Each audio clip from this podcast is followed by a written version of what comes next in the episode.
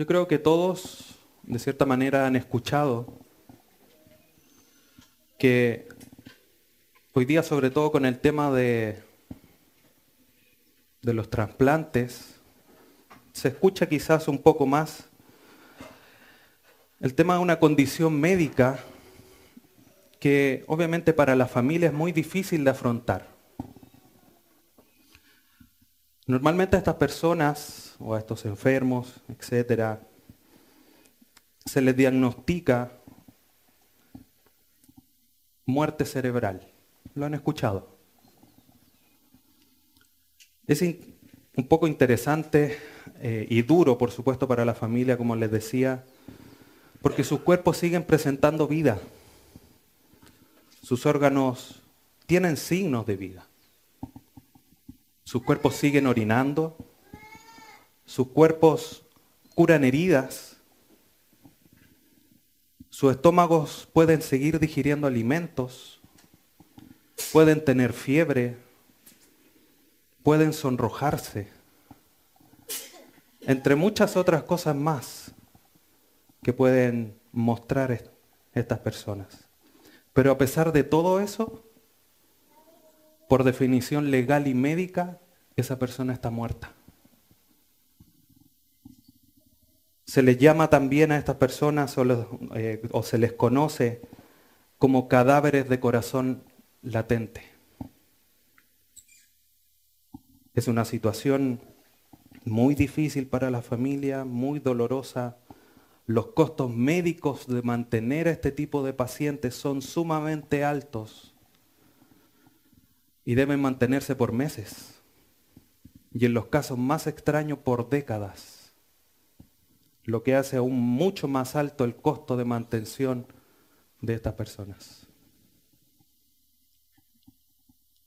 La ansiedad de saber qué sucederá, se recuperará, no se recuperará, están de manera continua en la mente de la familia de estas personas. Por nada del mundo ellos quieren que su familiar, su padre, su hijo, su hermano, tío, etcétera, sea considerado un cadáver y que sea desconectado completamente de todo soporte vital. Una situación escalofriante. Eso nos debe llevar a meditar, hermanos, que esa realidad, o sea, con un color distinto, una situación diferente, ocurre más a menudo de lo que uno espera en la iglesia del Señor. Muchos estando en la iglesia, diciendo que tienen la vida de Cristo, la vida abundante, la vida eterna que Dios da, alaban al Señor en, la congregación, lloran en las alabanzas, se gozan en la predicación, pero una vez estando en su trabajo, en su lugar de estudio, incluso en su casa, su vida parece más la de un muerto espiritual que la de alguien que estaba completamente vivo el domingo en el, en el culto. Y esa es una realidad es una realidad que hoy día es común de ver en las iglesias. ¿Cómo es posible que esto suceda? ¿O por qué sucede esto? Y esto a pesar de que es común el día de hoy, también era común, también pasaba en una iglesia varios años atrás, miles de años atrás. Y Pablo le escribe a la iglesia haciéndole un llamado de esta incongruencia. Como es incongruente, pero si está muerto, ¿cómo tiene signos de vida? Espiritualmente, ¿cómo si tiene vida tiene signos de muerto?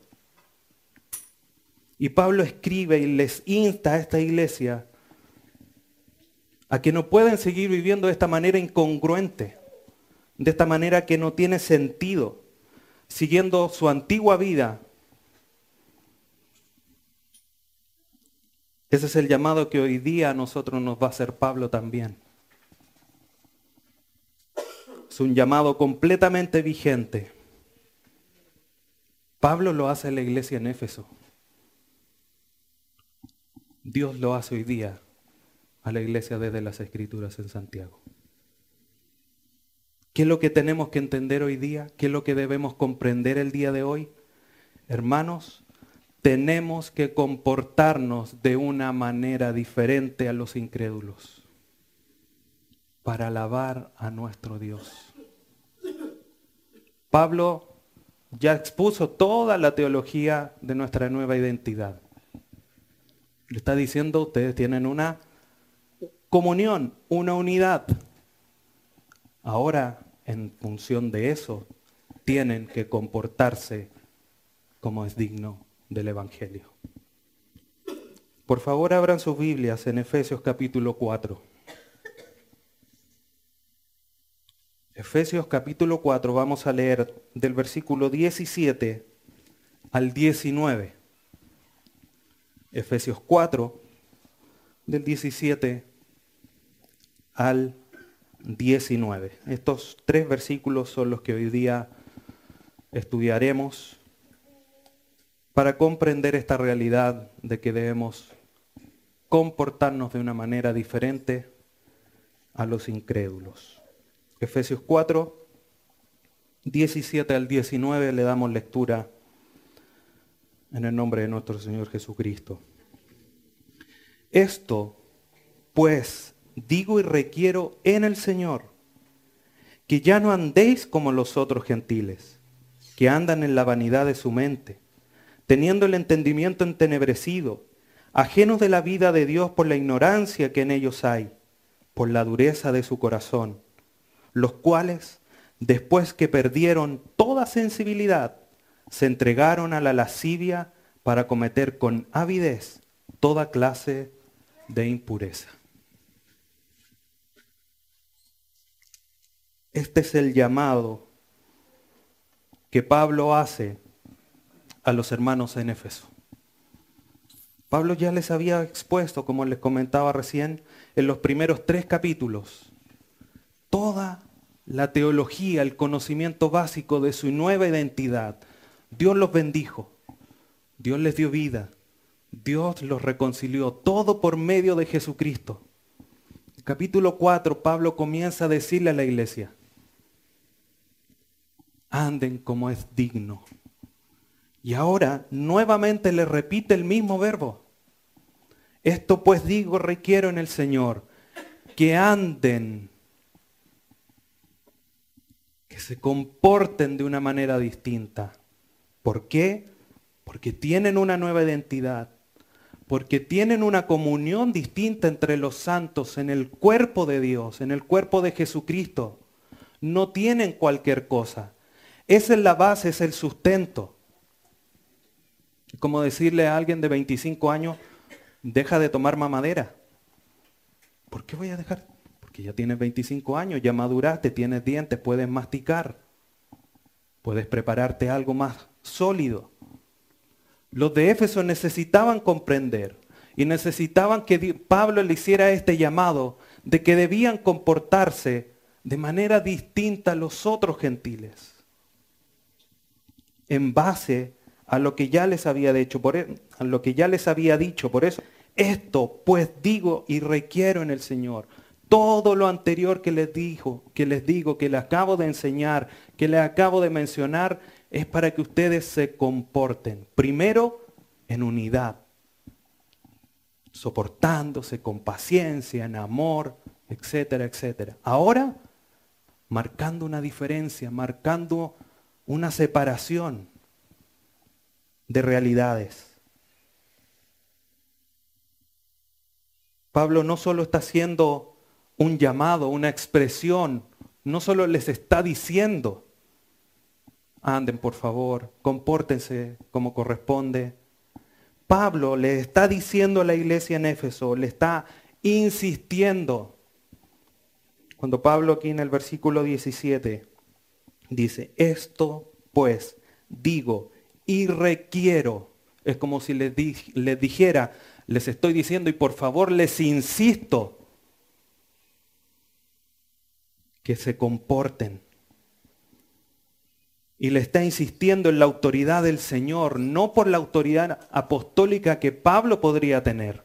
Está diciendo, compórtense, les insisto, en el Señor. en quien tienen ustedes toda nueva identidad. Este asunto es serio. Por algo Pablo le está citando, le está poniendo la autoridad de Cristo delante. Le está diciendo, por favor, chiquillos, compórtense, hermanos, amigos. Pablo tenía una relación cercana, pasó muchos años en Éfeso.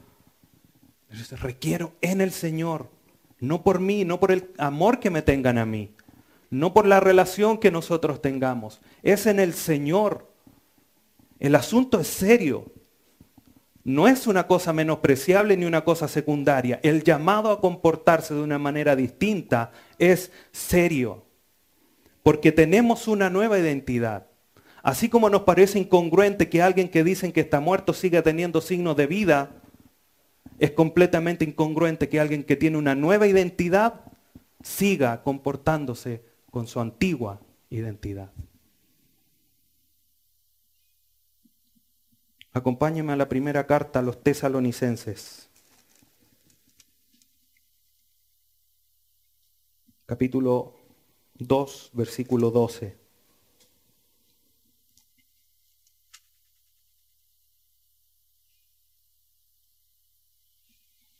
Pablo de alguna manera repite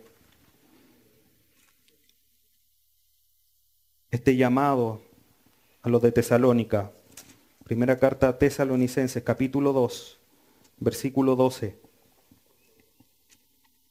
Dice, y os encargábamos que anduvieseis, que se comportasen como es digno de Dios, que os llamó a su reino y gloria. No es tema menor. Quien nos llamó es el Dios Todopoderoso, el Creador de los cielos y la tierra, el que reina eternamente, aquel que tiene un nombre sobre todo nombre, un nombre majestuoso, hermoso. Ese es el Dios que nos llamó a su reino y a su gloria. El sustento es que hoy día, siendo hijos de Dios, nos debemos comportar como es digno de Dios, de quien nos llamó, de quien nos bendijo.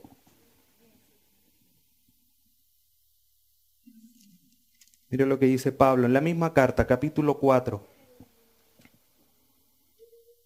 Nuevamente les dice a los hermanos en Tesalónica, versículo 1, por lo demás, hermanos, os rogamos y exhortamos en el Señor Jesús, que de la manera que aprendisteis de nosotros, como os conviene conduciros y agradar a Dios, así abundéis más y más. Debemos comportarnos, debemos conducirnos, debemos andar como es digno, agradando a Dios, alabando a Dios con nuestra vida, porque tenemos una nueva identidad. El llamado de Pablo a los creyentes está en su nueva identidad. Por eso Pablo, volviendo a Efesios 4, 17, les dice, esto pues digo y requiero en el Señor. ¿Qué es lo que requiere? Que ya no andéis como los otros gentiles. Pablo está demandando de los creyentes que se comporten de una manera diferente a todos los demás Eso ya es una cosa del pasado. Es algo que no está vigente ahora. Si volvemos a Efesios capítulo 2, del 1 al 3, pasaje que ya estudiamos, pero Pablo ya les había dicho, ya se los ha enseñado. Le dice, y él os dio vida a vosotros cuando estabais muertos en vuestros delitos y pecados, en los cuales anduvisteis en otro tiempo, siguiendo la corriente de este mundo, conforme al príncipe de la potestad del aire, el espíritu que ahora opera en los hijos de desobediencia, entre los cuales también todos nosotros vivimos en otro tiempo, en los deseos de nuestra carne, haciendo la voluntad de la carne y de los pensamientos y éramos por naturaleza hijos de ira, lo mismo que los demás. Antes, en otro tiempo, pasado, eh, hacíamos lo mismo.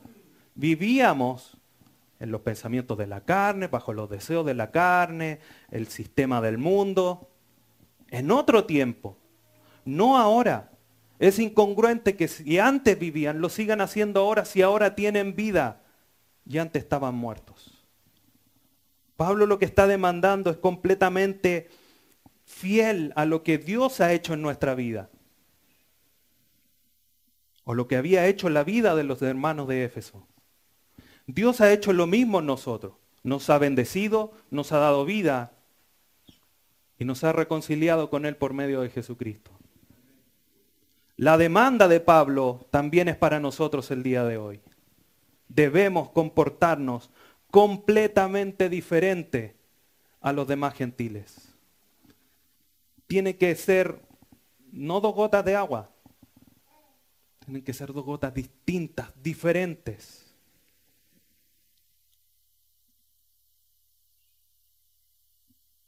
Todos los incrédulos creen vivir una vida santa, buena, no le hacen daño a nadie, pero delante de los ojos de Dios, esa vida es impura.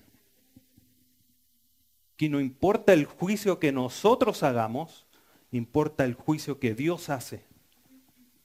Y el juicio que Dios hace es que la vida de los demás es impura, pero la vida de sus hijos tiene que ser una vida santa, una vida apartada para Él. ¿Por qué se caracteriza la vida de los gentiles? Al final del versículo 17, Pablo dice, que ya no andéis como los otros gentiles, que andan en la vanidad de su mente. Los demás gentiles, hermanos, viven una vida carente de sentido. Vanidad es algo que es fútil o inútil, algo que no tiene propósito, no tiene un fin, no tiene una meta. Esa es la vida de los gentiles, de los no convertidos, de los impíos. Ahora la pregunta es, ¿tu vida tiene un propósito? Y el propósito mayor está en Efesios 1.4. Porque Él nos escogió antes de la fundación del mundo para que fuésemos santos y sin mancha. Entonces, ¿por qué nos seguimos revolcando como todos los demás? Si el propósito quizás de ahí se ramifican todos los demás propósitos un poco más personales de Dios, pero Dios quiere que todo el cuerpo que Él ha escogido sea santo y sin mancha.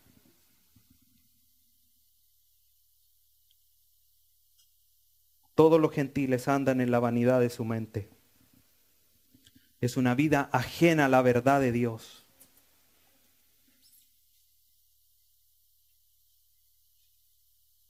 Y esa vida carente, esos actos carentes de sentido vienen de una mente que está oscurecida, una mente que no tiene propósito, una vida que es vana. Su mente, sus pensamientos no razonan de manera adecuada. Están vanos, no tienen sentido. Por lo tanto, sus acciones resultan de su manera de pensar. Sin sentido, sin propósito inútiles. Sí, pero le, da dinero a los huérfanos, ayuda a los ancianos. Pero si esa obra nace de un corazón no regenerado, sigue siendo una mala obra. Porque su naturaleza nace de una naturaleza corrompida. Hoy día nosotros no tenemos esa naturaleza. Entonces, hermanos, amados, ¿Cuántas veces nosotros nos hemos visto en esta situación? Tomamos decisiones bajo nuestros propios pensamientos o experiencias, o lo que me dijo el vecino, o lo que me dijeron allá, lo que leí en lo que vi en la tele. Pero lejos, lejos de los principios bíblicos para poder agradar a Dios. Esto es una realidad que nos, nos tiene que aterrizar a nosotros, que nos tiene que llegar. No porque estemos hablando de una, conducirnos de una manera diferente a los demás gentiles. Hoy día nosotros tenemos que marcar la diferencia. Cuando hemos elegido un trabajo, cuando hemos decidido realizar alguna acción, o incluso cuando tenemos pensamientos que están alejados de Dios, lejos de sus estatutos, de sus verdades eternas. Eso no puede estar en nosotros. Esos pensamientos, esas acciones no pueden estar en nosotros. Hoy día nosotros tenemos al Espíritu Santo en nuestra vida. ¿Y sabe qué hace entre tantas cosas que el Espíritu Santo hace en nosotros? Además de santificarnos, de sellarnos, nos hace tener la mente de Cristo. Deje una marca en Efesios 4 y acompáñeme a la primera carta a los Corintios, capítulo 2 versículo 16.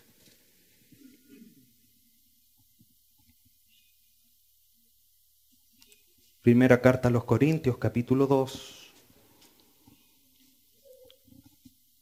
Vamos a leer del 14 en adelante. La idea central que les quiero mencionar está en el 16, pero vamos a leer del 14. Dice, pero el hombre natural no percibe las cosas que son del Espíritu de Dios porque para él son locura, y no las puede entender, porque se han de discernir espiritualmente. En cambio, el espiritual juzga todas las cosas, pero él no es juzgado de nadie. Porque, ¿quién conoció la mente del Señor? ¿Quién le instruirá? Mas nosotros tenemos la mente de Cristo. Y esto por medio de la revelación del Espíritu Santo en nuestra vida. Hoy día nosotros podemos pensar de manera abundante, de manera no vana, sino que contundente, porque tenemos la mente de Cristo. Por lo tanto, no es excusa que pues nuestros pensamientos aún sean vanos. Esto es un proceso. Filipenses 1.6. El que comenzó la buena obra, la culminará, la completará hasta el día de Jesucristo. Pero tenemos que marcar la diferencia. Esto no es un proceso evolutivo de millones de años. Esto es un proceso que va día a día. Si sigue siendo el mismo de hace cinco años atrás, de hace dos años atrás, de hace un año atrás, eso es preocupante. Porque ya tienes al Señor en tu vida. Tenemos que conducirnos de una manera diferente. Porque tenemos en nuestra mente la mente de Cristo. Para pensar y actuar de manera diferente. Entonces el problema que así como los impíos viven fuera de la voluntad de Dios, muchas veces los creyentes viven de esa manera y no puede ser así.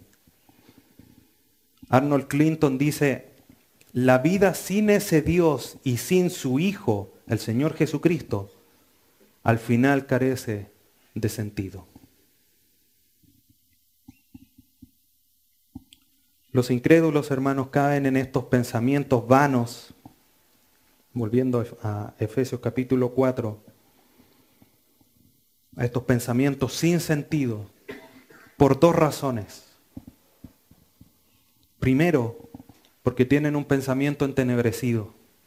Segundo, porque son insensibles. Y la imagen que Pablo presenta de los incrédulos es una imagen desoladora frente a la realidad de la vida de los creyentes, teniendo la mente de Cristo. Pero no debemos olvidar que esa realidad oscura, terrible, desoladora, es la misma que teníamos nosotros. Pero por la gracia de Dios hoy día podemos tener una vida distinta. No debemos olvidar eso, porque si no, perfectamente puede venir el orgullo. No, es que ahora yo vivo campo. Somos lo mismo que los demás. Venimos del mismo lado. Y si hoy día, como dice Pablo en Corinto, si hoy día soy lo que soy, es porque la gracia de Dios ha actuado en mí. No por otra cosa. Y eso hay que tenerlo en cuenta. Entonces Pablo en los versículos siguientes, en el 18 y en el 19, detalla por qué los impíos viven de esta manera, con pensamientos vanos, con una mente vana, una mente sin sentido. Versículo 18. Dice el versículo, teniendo el entendimiento entenebrecido, ajeno de la vida de Dios por la ignorancia que en ellos hay, por la dureza de su corazón. Los incrédulos, hermanos, los impíos tienen su mente, que es aquel lugar donde se toman las decisiones, donde se razona, oscurecido o en tinieblas. Dejé una marca en Efesios 4, vamos a revisar dos versículos. Romanos capítulo 1.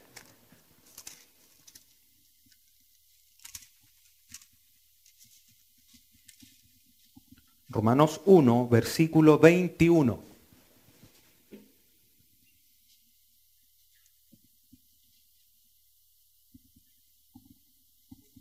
Romanos 1, 21. Dice,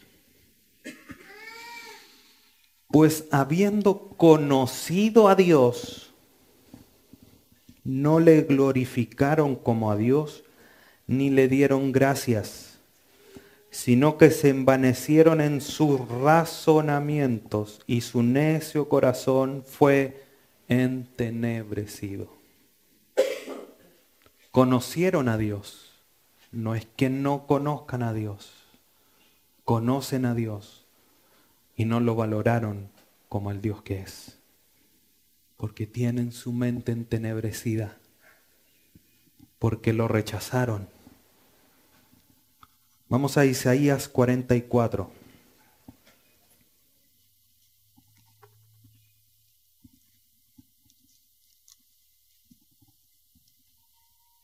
Versículo 18. Isaías 44, 18. Aquí el profeta está hablando con respecto a la idolatría. Ya las imágenes. Isaías 44, versículo 18. Dice, no saben ni entienden, porque cerrado están sus ojos para no ver y su corazón para no entender. No discurre para consigo, no tiene sentido ni entendimiento para decir, parte de esto quemé en el fuego, y sobre sus brasas cocí pan, hace carne y la comí. ¿Haré del resto de él una abominación? ¿Me postraré delante de un tronco de árbol? De ceniza se alimenta, su corazón engañado le desvía, para que no libre su alma ni diga, no es pura mentira lo que tengo en mi mano derecha. La insensatez de la idolatría de las imágenes. Pero como su mente está entenebrecida, siguen adorando imágenes, como dice el salmista, no tienen ojos, o sea, tienen ojos y no ven, tienen eh, boca y no hablan, etcétera, etcétera. Pero ellos no lo ven. Si se apagase en una habitación todas las luces y no conocemos esa habitación, ¿cómo andaríamos? Con el piecito adelante para no patear a nadie. Hoy día nosotros, nuestra situación es distinta. No tenemos el entendimiento entenebrecido. Ellos sí lo tienen.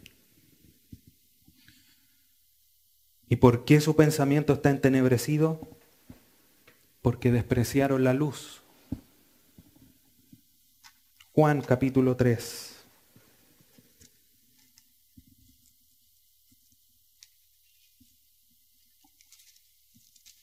Juan capítulo 3, versículos 19 y 20.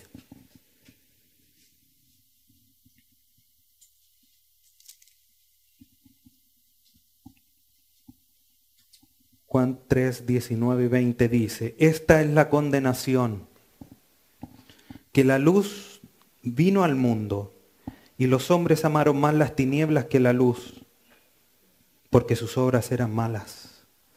Porque todo aquel que hace lo malo aborrece la luz y no viene a la luz para que sus obras no sean reprendidas. Los impíos rechazaron la luz por lo tanto, si no tienen luz, están en tinieblas, están entenebrecidos.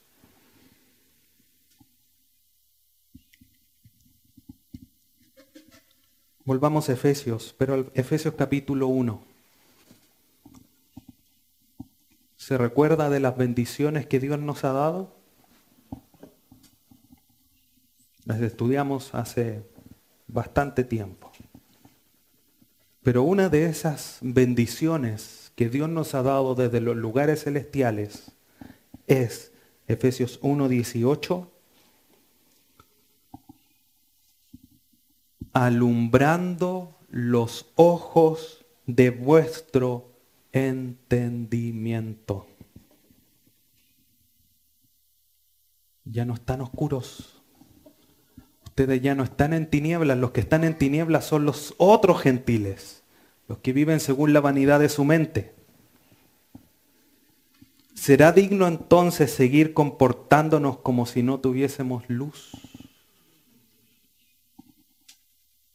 Si Dios en su amor y misericordia nos iluminó nuestro entendimiento, nuestro entendimiento no está entenebrecido.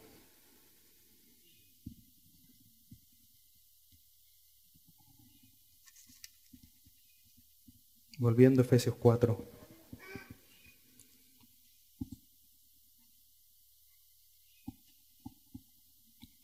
Teniendo el entendimiento entenebrecido, dice el versículo 18, ajenos de la vida de Dios por la ignorancia que en ellos hay. La oscuridad los aleja de Dios. Ellos mismos se apartaron de la luz. Juan 3. No quisieron la luz. Se alejaron de la luz. Aquellos que están lejos de Dios están entenebrecidos y aquellos que están entenebrecidos es porque están lejos de Dios. Es una realidad, son como dos caras de una misma moneda. No podemos separar esas dos realidades. Efesios 2.12 dice que estábamos ajenos a la ciudadanía. estábamos sin Dios, ajenos a la, a la ciudadanía, sin Cristo, sin esperanza. Por lo tanto, también los incrédulos están ajenos a la vida de Dios. Como dice Efesios 2.1 y ya lo leímos porque estamos muertos en delitos y pecados. Esa es la vida de los impíos, de los incrédulos. Y Pablo detalla ahora, da dos razones de por qué los impíos tienen su entendimiento entenebrecido. Primero dice la ignorancia.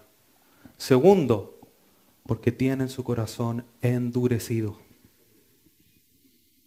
La ignorancia no es razón para ellos decir, no, que yo no sabía. No tenía idea. ¿Por qué? Porque ellos rechazaron tener a la verdad, tener el conocimiento. Romanos 1:21. Porque conociendo a Dios, no quisieron adorarle como a Dios. Ellos lo rechazaron. Ellos le dieron la espalda, no Dios. Porque Dios se reveló a ellos. Dios dejó un testimonio grande, potente, que grita la realidad de que hay un Dios creador. Pero ellos hicieron oídos sordos a tal declaración de poder y deidad que la naturaleza da de Dios. Romanos 1 dice que en las cosas visibles se ve su eterno poder y deidad. Pero los demás no lo quisieron ver, lo rechazaron y se volvieron y cambiaron a ese Dios eterno, todopoderoso, el que había creado todas las maravillas de la naturaleza, para adorar a unas bestias a unas criaturas hechas por el Dios Todopoderoso. Rechazaron a Dios. Ellos decidieron ser ignorantes y estar alejados del conocimiento de Dios. Y eso da paso a la segunda razón, a su corazón endurecido. Ellos cerraron su corazón a esta revelación. Dios la dejó para todos para que todos dijeran, oh, mira esta creación. No, alguien tiene que estar detrás de todo esto. No dijeron, oh, mira todo esto. Un caballo, adoremos al caballo. Mira el sol, hoy adoremos el sol. No quisieron adorar a Dios. Y su corazón fue cerrado. Fueron tercos, testarudos al testimonio que Dios les estaba dando por medio de la naturaleza y su rechazo a Dios hizo que su corazón se volviese cada vez más duro a las cosas de Dios. ¿Y qué hizo Dios? Los dejó. Insistió Dios, ahí está mi creación. Envió a los profetas, les habló por medio de Jesucristo, le dejó la revelación completa en la escritura. Rechazo, rechazo, rechazo. Endurecido. ¿No quieren más de mí? Yo no les doy más de mí. No les den las perlas a los cerdos. Y los dejó. Dios ya no va a saber más de ellos. Porque ellos lo rechazaron.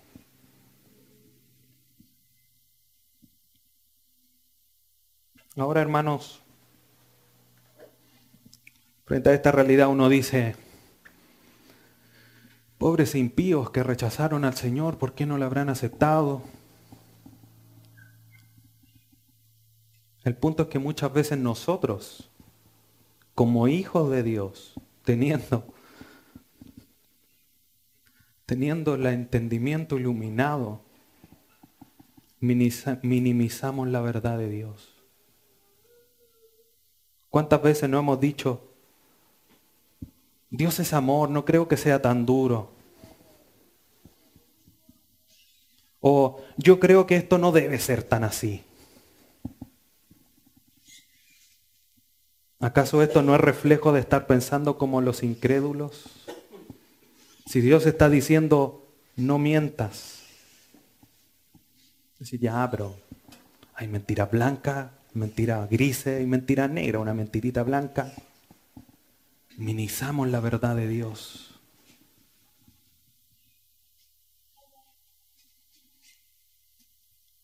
Nosotros no debemos actuar, ni pensar, ni accionar, ni, ni comportarnos de esta manera, porque nuestro entendimiento está iluminado. No estamos en tinieblas, no estamos en oscuridad. Si sabes que mentir es malo, ¿por qué mientes? Si sabes que robar, es malo, ¿por qué sacas cosas escondidas de tu trabajo?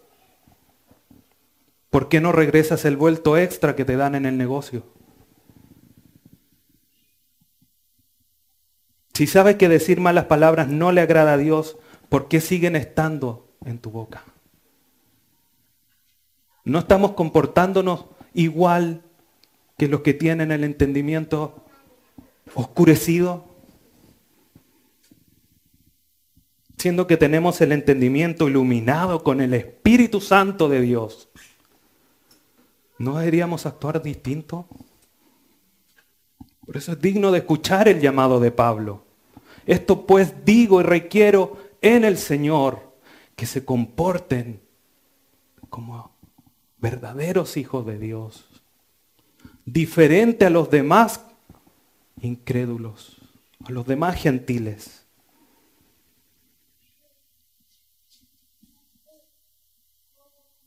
El escenario para los incrédulos, Pablo lo completa con el siguiente versículo. Esta imagen desoladora, donde solo los pensamientos forman parte de este escenario, estos pensamientos, este entendimiento oscurecido que ellos tienen, hacen que también obren de una manera de acuerdo a ese entendimiento entenebrecido. Versículo 19.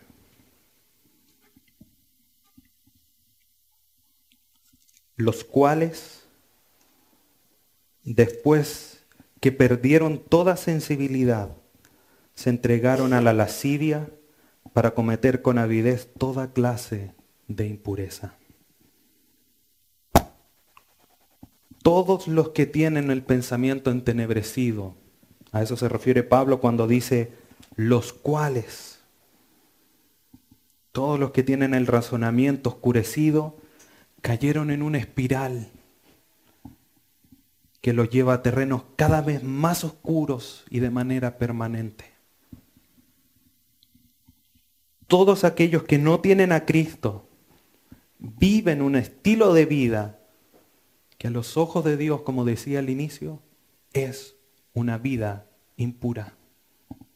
No es una vida santa. Todos ellos, los cuales después de perder, o, después que perdieron toda sensibilidad, eso hace referencia a que no sienten dolor, no tienen pesar, no tienen sentimientos. Y eso producto de ese rechazo permanente. No quiero de Dios, no quiero de Dios, no quiero de Dios, no creo en Dios. Insisten en su terquedad, en no recibir la verdad y la luz Por eso Pablo le dice a, la iglesia en Roma, y como ellos no probaron, no aprobaron tener en cuenta a Dios, Dios los entregó a una mente reprobada para hacer cosas que no convienen. Su corazón endurecido ahora tiene una cáscara dura, impenetrable. El poder de Dios la puede disolver, pero su corazón ya no es sensible, ya no hay temor de Dios.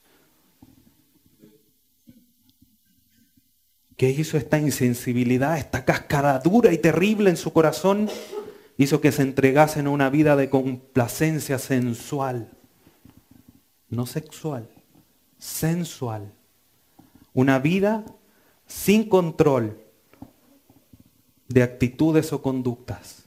Les da lo mismo hacer cualquier cosa para poder complacer cualquiera de sus sentidos. Su vista, su gusto, cualquier cosa. Lo hacen para complacerse. Por eso es una complacencia sensual de sentidos Y no debemos solamente pensar en las obscenidades sexuales que estas personas puedan cometer. Quizás es lo más común, pero no solamente trata de eso. sino que involucra todo aquello que involucra el placer de los sentidos. Pablo sigue diciendo en Efesios 4, los cuales después de que perdieron toda sensibilidad, se entregaron a la lascivia para cometer con avidez toda clase de impureza. La lascivia es esa vida de complacencia sensual, principalmente en la parte sexual, pero sin dejar de lado el resto de los sentidos. Pero fíjese que dice, para cometer con avidez, para cometer con codicia, con un deseo desmedido, descontrolado de querer más y más y más placer, a un nivel de incluso ser insaciables, de que nunca va a ser suficiente sus actos, que buscan llenar o que buscan por medio de hacer esos actos impuros, es llenar el vacío que hay en su corazón. Pero no saben que esos actos no llenan a nadie. Porque es una vida sin propósito. Hoy día nuestro propósito, por la gracia de Dios, es glorificar al Señor estar en comunión con Él, porque para eso fue creado el hombre.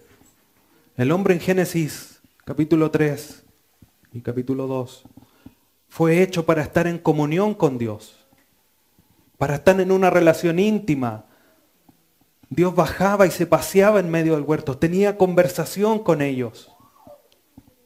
Pero con el pecado se abrió un abismo de separación. Por medio de Jesucristo Ahora somos reconciliados y estamos puestos en una nueva relación, una relación correcta con nuestro Dios. Y por eso nos sentimos vacíos. Porque estamos haciendo aquello para lo que hemos sido creados, para la alabanza de nuestro Dios. El hacer cosas, el complacer los sentidos, no llenan a nadie.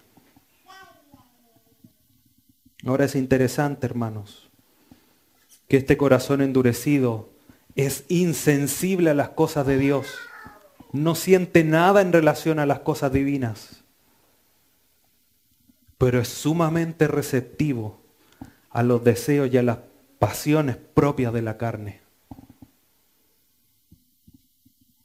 Mire lo que dice Marcos, el evangelista. Marcos 7.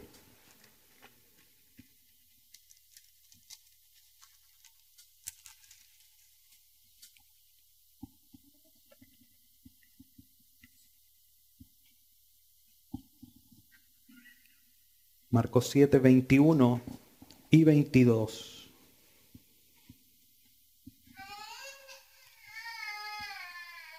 Marcos 7, 21 y 22 dice lo siguiente.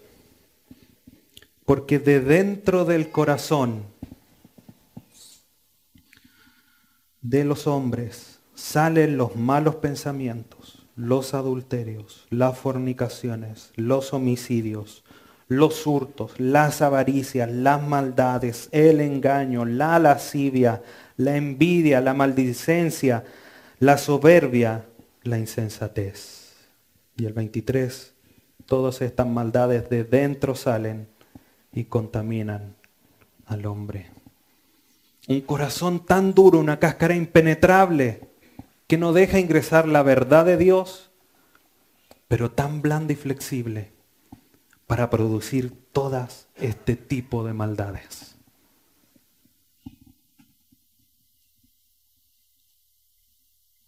Lo interesante es que Pablo de Éfeso les dice que de todas estas cosas impuras,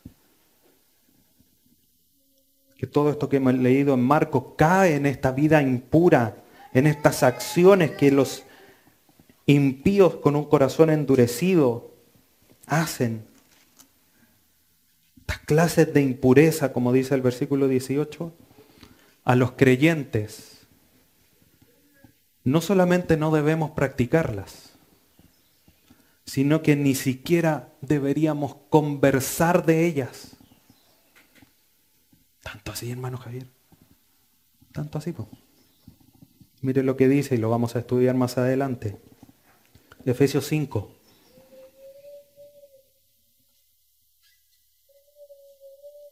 Versículo 3.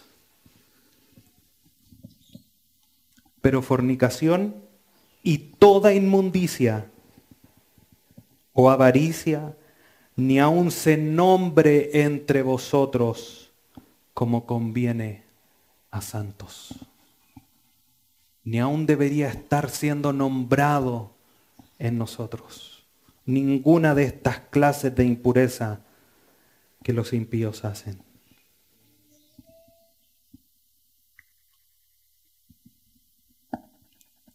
La pregunta ahora es, ¿estás buscando algo en tu vida con un deseo desmedido? ¿Existe algo en tu vida que esté haciendo solo con el objetivo de complacer tus deseos?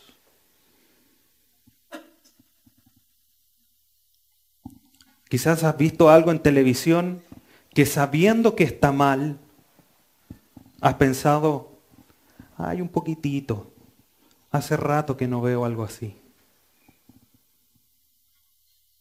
¿Cuántas veces te han dicho que no, hagas algo de tal manera o que no, no hagas algo en tu trabajo?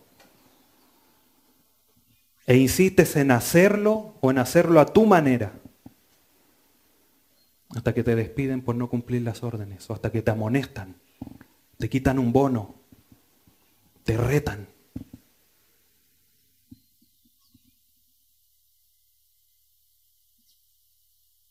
¿Estás mal entendiendo la gracia de Dios? Que seguimos siendo rebelde a la palabra de Dios. Y estamos como los de Roma, que se preguntaban, ¿seguiremos pecando para que la, la gracia abunde?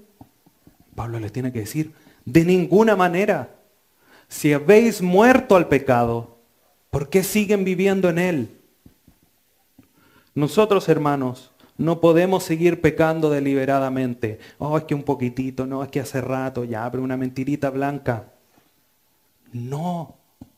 Nuestro corazón es un corazón que late, es un corazón nuevo que late por la gracia y la misericordia de Dios.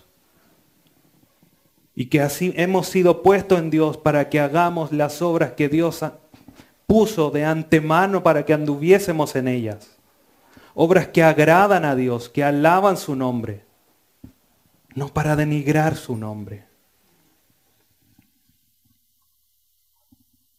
Hemos sido llamados, como veíamos en Efesios 1.4, para ser puros y sin mancha, santos y sin mancha. Para ir concluyendo, estas dos características son las que cierran la terrible escena y condición de todos los impíos, de todos los incrédulos. Tanto la ignorancia o su ceguera como la dureza o insensibilidad los mantienen imposibilitados de distinguir la vida real de Dios de la vida que ellos viven. No pueden distinguirla. Hoy día nosotros Hermanos, debemos comportarnos de una manera diferente. No podemos seguir comportando como si fuéramos, no fuésemos iluminados, como si nuestro entendimiento aún estuviese entenebrecido, si como si nuestro corazón aún fuese una roca impenetrable. Dios por la obra de Jesucristo nos da un corazón blando, sensible a Dios. Tenemos la luz, tenemos al Espíritu Santo, tenemos la revelación de Dios. Por lo tanto, frente a todas las bendiciones, todo lo que Dios ha hecho, la identidad que tenemos en nuestro Señor Jesucristo, es que no debemos conducirnos como los impíos, debemos dejar la vida similar a ellos Debemos comportarnos como nuestra nueva identidad nos manda y nos requiere. Por eso Pablo le dice a los de Roma, en el capítulo 12, no os conforméis a este siglo, sino que renovaos en vuestra mente para que conozcáis cuál es la agradable y perfecta voluntad de Dios para sus vidas. Y eso es no conducirse como los demás gentiles. Debemos comportarnos conforme a la agradable voluntad de Dios. No según nuestra mente carnal que sin lugar a dudas sigue en nosotros, pero tenemos la mente de Cristo. Somos nuevas criaturas en Cristo. Debemos comportarnos, por tanto, como las nuevas criaturas que somos en Él. Ese es el llamado de Pablo a los de Éfeso y es el llamado de Dios hoy día a tu vida. Compórtate completamente diferente a los demás incrédulos. Y que el Señor nos ayude para que esa sea una realidad en nuestra vida. Incline su rostro. Padre bendito, te agradecemos en esta hora por el fuerte llamado y exhortación de tu palabra. Sin lugar a duda necesario, porque no, no somos perfectos. Y tú conoces mejor que nada y mejor que nadie en nuestra vida. Gracias porque en tu amor y misericordia nos llamas la atención para conducirnos de una manera santa y piadosa el sustento, la base, el fundamento ya está puesto. Ya lo hemos comprendido. No podemos nosotros hoy día seguir blasfemando tu nombre, pisoteando tu nombre. Señor, ayúdanos por medio de esa misma fuerza que opera hoy día en nosotros, que nos ha resucitado. Señor, danos lo que necesitemos sabiduría, fuerza, entendimiento, conocimiento para poder vivir de manera santa y piadosa, marcando una distinción tan grande frente a los demás, que tu nombre sea glorificado. No nosotros, no nosotros, Señor, sino que tu nombre sea exaltado. Porque tu nombre es sobre todo nombre. Y si hoy día somos tus hijos, si hoy día podemos tener la iluminación de nuestro entendimiento, si hoy día podemos ser sensibles a tu voz por medio del Espíritu Santo, es solamente por tu gracia. Y te agradecemos por ella, porque solamente es en ella que hoy día podemos ser lo que somos. Te agradecemos, Señor, ayúdanos, capacítanos cada día más, por medio de tu palabra, para ser cada día mejores hijos tuyos comportarnos como es digno del Evangelio. Te agradecemos en esta mañana en el glorioso nombre de tu Hijo Jesús. Amén.